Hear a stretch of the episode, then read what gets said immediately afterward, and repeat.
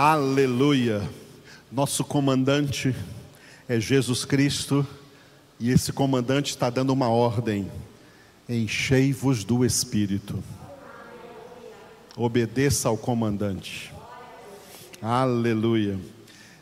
Segunda parte da nossa congregação, vamos meditar no versículo 26 do Salmo 73. Chegamos no versículo 26 deste Salmo de número 73. Aleluia. E vamos aproveitar então e hoje oferecer essa palavra e a oração que faremos logo depois por todos os moradores, habitantes ou nativos da cidade de Anápolis, que hoje faz 114 anos de fundação desta cidade. E os que são de outros lugares, né, orem então por todos os anapolinos, em nome de Cristo Jesus. Aleluia. Oremos para que a cidade de Anápolis dê um verdadeiro testemunho de Cristo Jesus. Não vale apenas que Anápolis, durante alguns anos, há muitos anos até, deem um testemunho de que é a cidade com o maior número de evangélicos o maior número de igreja evangélica em comparação né, com é, o exponencial numérico de igrejas em todas as cidades do país. É uma cidade né, de muitas igrejas evangélicas. Mas pena que esse testemunho evangélico perante os não evangélicos é um testemunho embaçado, arranhado por muitas condutas erradas de crentes. Então, quem dera Anápolis fosse uma cidade que desse ao mundo um testemunho, desse ao país do Brasil um testemunho, não só de uma cidade que tem o maior número proporcionalmente de igrejas evangélicas, mas que fosse uma cidade verdadeiramente evangélica, de cristãos autênticos, de evangélicos cheios do Espírito Santo e que são verdadeiras testemunhas de Jesus. É assim que deveria ser esse testemunho. Então, oremos ao Senhor por essa cidade, por todos os habitantes da cidade de Anápolis, em nome de Cristo Jesus. Aleluia. Então, Salmo 73, no versículo de número 26, nós damos o título aqui de O Cuidado de Deus. E eu tenho explicado aqui o seguinte, tá? Para que os irmãos entendam que o cuidado de Deus sobre os seus verdadeiros, eu disse verdadeiros, verdadeiros filhos, porque nem todo mundo é verdadeiro filho de Deus ou se comporta como verdadeiro filho de Deus. Todo verdadeiro filho de Deus tem a plenitude do cuidado de Deus. As demais pessoas, elas têm uma certa proporção do cuidado de Deus mas o máximo cuidado de Deus, a plenitude do cuidado do Pai é para com seus verdadeiros filhos. Tá? Então existe uma acepção aqui, cuidado, porque no cuidado de Deus existe uma acepção. Por exemplo, todo mundo conhece Romanos 8, 28 e lá em Romanos 8, 28, não está escrito que todas as coisas cooperam para o bem de todo mundo. Não. Está escrito que todas as coisas cooperam para o bem daqueles que amam a Deus. Por quê? É desses que Deus tem pleno cuidado, os que amam a Ele. Toda a humanidade está debaixo de um, uma determinada proporção do cuidado de Deus. Mas o maior cuidado de Deus é para com aqueles que o amam, os seus verdadeiros filhos, suas verdadeiras filhas. Glória a Deus. quer ter a plenitude do cuidado de Deus, tem que ser verdadeiro filho, tem que ser verdadeira filha. E o que é isso, pastor? O que é um verdadeiro filho? É alguém que é 100% obediente ao Pai e à Sua palavra, como Jesus na terra foi. Obediente em tudo ao Pai, até a morte e morte de cruz, e por isso Deus o exaltou sobremaneira e lhe deu o nome que está acima de todo nome. Jesus é para nós modelo de filho obediente. Quanto mais nos amoldamos ao modelo de Jesus, mais o cuidado de Deus se redobra sobre nós. Porque Deus fala assim: esse eu tenho que cuidar mais dele. Essa eu tenho que cuidar mais dela, porque ela está se transformando numa pessoa totalmente obediente a mim e a minha palavra. Quanto mais obedecemos a Deus, maior cuidado de Deus teremos sobre nós. Isso é importante dizer, porque o cuidado de Deus todo mundo quer, mas obedecer a Deus nem todo mundo quer. O cuidado é resultado da obediência obediência ao Senhor. Neste versículo 26 do Salmo 73, que nós demos o título de Cuidado de Deus, Asaf orou dizendo assim: ó, Ainda que a minha carne e o meu coração desfaleçam, Deus é a fortaleza do meu coração e a minha herança para sempre. Vamos repetir? Ainda que a minha carne e o meu coração desfaleçam, Deus é a fortaleza do meu coração e a minha herança para sempre. Este versículo tem parte A e B. A parte A do versículo, nós demos o título de desfalecimento de alma. Lembrando que a nossa alma, a alma, ela tem a tendência natural de desfalecer, de desanimar, de se deprimir, mas o Senhor sempre vem em socorro a essa tendência. Por isso que Asaf disse nessa parte A do versículo: ainda que a minha carne e o meu coração desfaleçam, só até aí vamos repetir? Ainda que a minha carne e o meu coração desfaleçam, Neste versículo, a palavra carne e a palavra coração são sinônimos. Ambas significam a alma, tá? Alma. É como se nós pudéssemos ler assim, ó: ainda que a minha alma e a minha alma desfaleça, ainda que a minha alma desfaleça, porque isso acontece de maneira natural. Pessoas de Deus também experimentam um desfalecimento de alma, como o salmista do Salmo 42. Salmo 42, versículo 5, aonde ele disse para a sua própria alma: Por que estás abatida, ó minha alma? Por que te perturbas dentro de mim?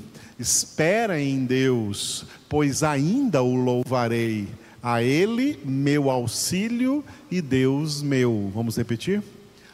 Por que estás abatida, ó minha alma? Por que te perturbas dentro de mim? Espera em Deus, pois ainda o louvarei. A Ele, meu auxílio e Deus meu. Olha só, vamos fazer uma conexão entre este versículo aqui do Salmo 42, 5, com o que nós falamos agora na primeira parte da nossa congregação sobre Efésios 5,18. Enchei-vos do Espírito. Porque a única maneira de nós, cristãos, vencermos a, a tendência natural que a nossa alma tem de desfalecer, de se abater, é buscando a plenitude do Espírito Santo. Quando nos enchemos do Espírito Santo na presença do Senhor, a plenitude do Espírito Santo em nós cura esse abatimento de alma. É por isso que nesse mesmo Salmo 42 aí, aonde o salmista diz: "Por que estás abatido, ó minha alma?", lá no versículo 1, ele disse: "Como a corça suspira pelas correntes das águas, assim por ti, ó Deus, suspira a minha alma". É uma pessoa que busca a Deus, busca este rio de água da vida que brota do trono de Deus e do Cordeiro, como está escrito em Apocalipse 22, 1. Alguém que busca a plenitude do Espírito Santo.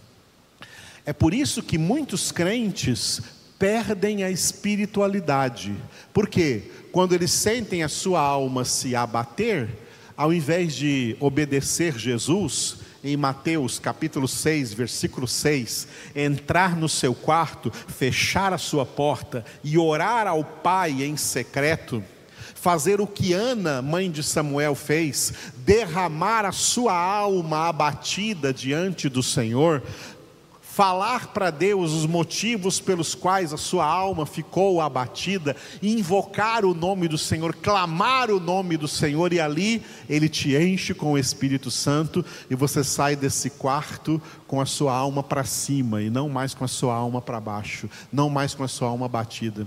Muitos crentes, ao invés de fazer isso, eles pensam que vão vencer o abatimento da alma indo para o shopping, indo para o cinema, ou indo pescar, ou indo se divertir, jogar bola, pensando que essas coisas do mundo, as diversões do mundo, vão tirar o tédio da alma dele, vão tirar o abatimento da alma dele, não tira, irmãos. Não tira as coisas do mundo, as diversões do mundo, elas não passam de fugas, mas não resolvem o problema. Passou a diversão, a alma continua abatida. Para vencer o abatimento da alma, é buscando ao Senhor de todo o coração.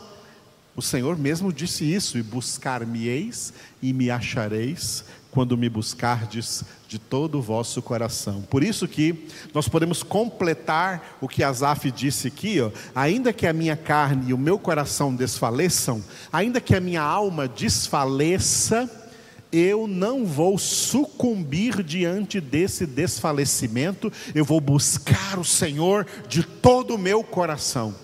Quando você começa a sentir um desânimo, um desfalecimento de alma, é um sinal sinal para você largar tudo o que está fazendo e entrar no seu quarto e orar e clamar a Deus. É hora, Deus está te chamando para orar, para ser cheio do Espírito Santo, e depois você sai dali então, recomposto diante do Senhor. Como isso é maravilhoso e tem que ser algo diário em nossas vidas, porque todos os dias da nossa vida, a nossa alma tem a tendência de se abater. Então, todos os dias da nossa vida, nós temos que buscar a Deus de todo o coração.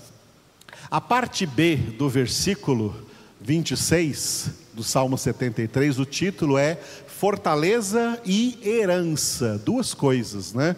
Asaf disse assim, ó: Deus é a fortaleza do meu coração e a minha herança para sempre. Vamos repetir?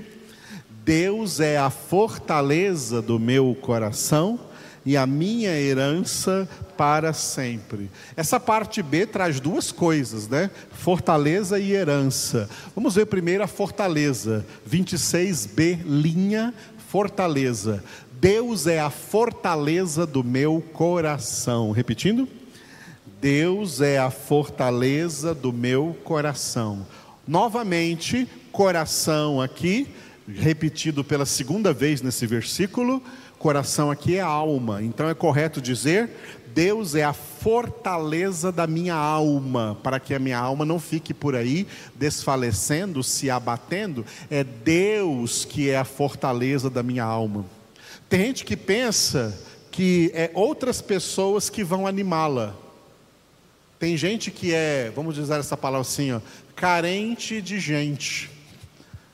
Está carente, está triste, está desanimado. Ah, preciso de alguém, preciso de um abraço, preciso de um beijo, preciso de um carinho, preciso de um cafuné. Pensa que é alguém que vai ser a fortaleza da sua alma. Pensa que é uma outra pessoa que vai dar aquilo que a sua alma está pedindo. Não, o que a sua, sua alma está pedindo é muito mais do que alguém, do que outra pessoa pode te dar.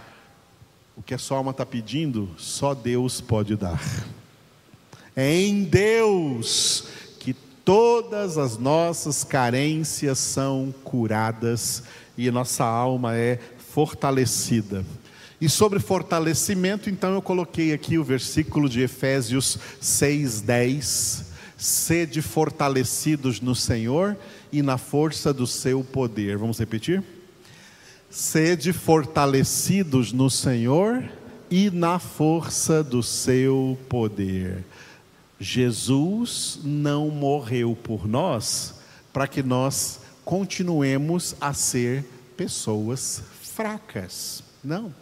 Jesus morreu por nós para que nós nos tornemos pessoas fortes.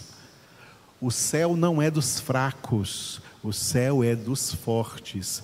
Os fortes são aqueles que se fortalecem no Senhor. É no Senhor que está a nossa força. Até Neemias disse: a alegria do Senhor é a nossa força, porque na plenitude do Espírito Santo, que o Espírito Santo produz em nós o seu fruto, lá de Gálatas 5, 22, 23, e uma das nove características do fruto do Espírito é a alegria, a alegria que o Senhor produz dentro de nós que é totalmente diferente da alegria dos homens, porque a alegria dos homens depende de coisas circunstanciais, do que acontece fora, e a alegria do Senhor é produzida dentro de nós, independente do que esteja acontecendo fora de nós. O Senhor é quem alegra os nossos corações, o Senhor é quem preenche nossas vidas e nos fortalece, fortalece a nossa alma. Deus é a fortaleza da nossa alma, do nosso coração. E herança. 26b, duas linhas, tem a palavra herança. Asaf encerra o versículo dizendo: Deus é a minha herança para sempre. Vamos repetir? Deus é a minha herança para sempre. Aleluia. Glória a Deus. Olha só, todos os verdadeiros filhos de Deus, verdadeiros, são herdeiros de Deus. Quem não é verdadeiro filho de Deus está automática e espiritualmente deserdado, não tem herança no reino de Cristo e de Deus o céu, a salvação, a vida eterna é uma herança do Pai para seus legítimos filhos espirituais. Os verdadeiros filhos de Deus têm uma herança a receber. Como é feio a gente assistir aí e a gente, todos nós já devemos ser testemunhas disso, né? De quando morre um ente querido, um pai, um chefe de família, um patriarca, e deixa bens, deixa uma herança, e vê os filhos brigando por causa de uma herança aqui nessa terra. Como isso é feio, como isso é terrível. Leva até brigas judiciais aí, né? Heranças litigiosas. Um quer receber mais, outro quer receber, outro também quer receber mais, tem direito a isso, tem direito àquilo. Que coisa horrorosa que é isso, nessas heranças na terra, heranças compostas de coisas que ninguém levará daqui. Porque nada trouxemos a este mundo e deste mundo nada levaremos. Mas os verdadeiros filhos de Deus têm uma herança resguardada no céu. Uma herança que ninguém pode ameaçar, ela é nossa. O Senhor é a nossa herança. Muitos textos na Bíblia existem sobre isso, e um deles que eu escolhi foi Colossenses 1:12. Dando graças ao Pai que vos fez idôneos à parte que vos cabe da herança dos santos na luz. Vamos repetir? Dando graças ao Pai que vos fez idôneos à parte que vos cabe da herança dos santos na luz. Os santos têm uma herança na glória celestial. Os santos têm uma herança no céu. Herança é para filhos. Herança é para os filhos. Sejam filhos legítimos ou filhos adotados. A salvação é por adoção. Nós recebemos espírito de adoção. Jesus é o único filho unigênito, gerado pelo Pai. E os salvos, os que são feitos filhos de Deus pela obra da salvação, são adotados. Recebem o direito de serem feitos o que eles não eram antes serem feitos filhos de Deus e, portanto, participantes idôneos a receber esta herança. Como Paulo disse também em Romanos capítulo 8. Se somos filhos de Deus, somos também herdeiros de Deus e co-herdeiros de Cristo Jesus. Se com Ele sofremos, com Ele também seremos glorificados. Se com ele sofremos aqui na terra, como ele sofreu, para obedecer em tudo ao Pai, também com ele seremos glorificado nos, glorificados no céu, na nova Jerusalém. Os filhos têm uma herança. Não é uma herança que está aí na mão de homens, na mão de bancos, na mão de entidades financeiras ou, ju ou jurídicas, mas uma herança que está nas seguras mãos do Pai. É do Pai que recebemos esta herança. Herança da glória. Ainda em Colossenses, Paulo disse o que é a nossa esperança: é Cristo em nós, a esperança da glória. Aleluia. Vamos então ficar de pé mais uma vez e orar. Obrigado, Senhor, porque verdadeiramente nós temos o segredo para vencer toda espécie de desfalecimento das nossas almas através da busca da plenitude do teu Espírito Santo, da vida em abundância que o Senhor veio trazer para nós. Obrigado, Senhor, porque tu és a fortaleza das nossas almas. É em ti que nós somos fortalecidos para vencer toda fraqueza, todo abatimento, todo desfalecimento de alma. E te louvamos, Senhor, porque tu também és a nossa herança eterna. A vida eterna na glória é uma herança resguardada pelo Senhor para os teus verdadeiros filhos e filhas. Obrigado, ó Pai, porque o Senhor tem resguardado essa herança, nós temos a segurança de recebê-la na glória, na tua presença, porque o Senhor é quem opera em nossas vidas. Nós te louvamos por sermos feitos teus filhos, ó Pai, e também herdeiros e co-herdeiros juntamente com Cristo. Te louvamos pela herança dos santos na luz, resguardada para nós, enquanto o Senhor, pela obra da santificação, nos torna cada dia mais idôneos de receber esta herança. Opera, Senhor, continua operando poderosamente em nós a nossa santificação.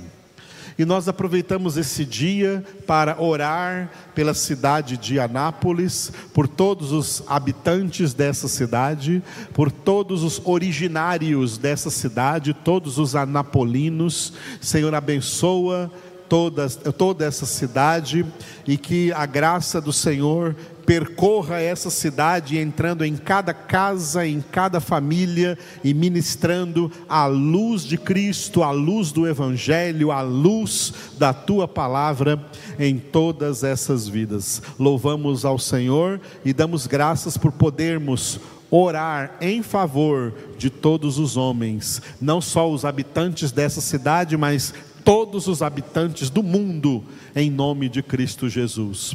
Cura, Senhor, os enfermos de Covid ou de qualquer outra enfermidade, Senhor. Ministra a cura divina, em nome de Jesus, pelas pisaduras de Jesus. Que todos sejam sarados. Oramos, ó Deus, para a tua glória, em nome de Jesus, no poder do teu Espírito Santo. Amém.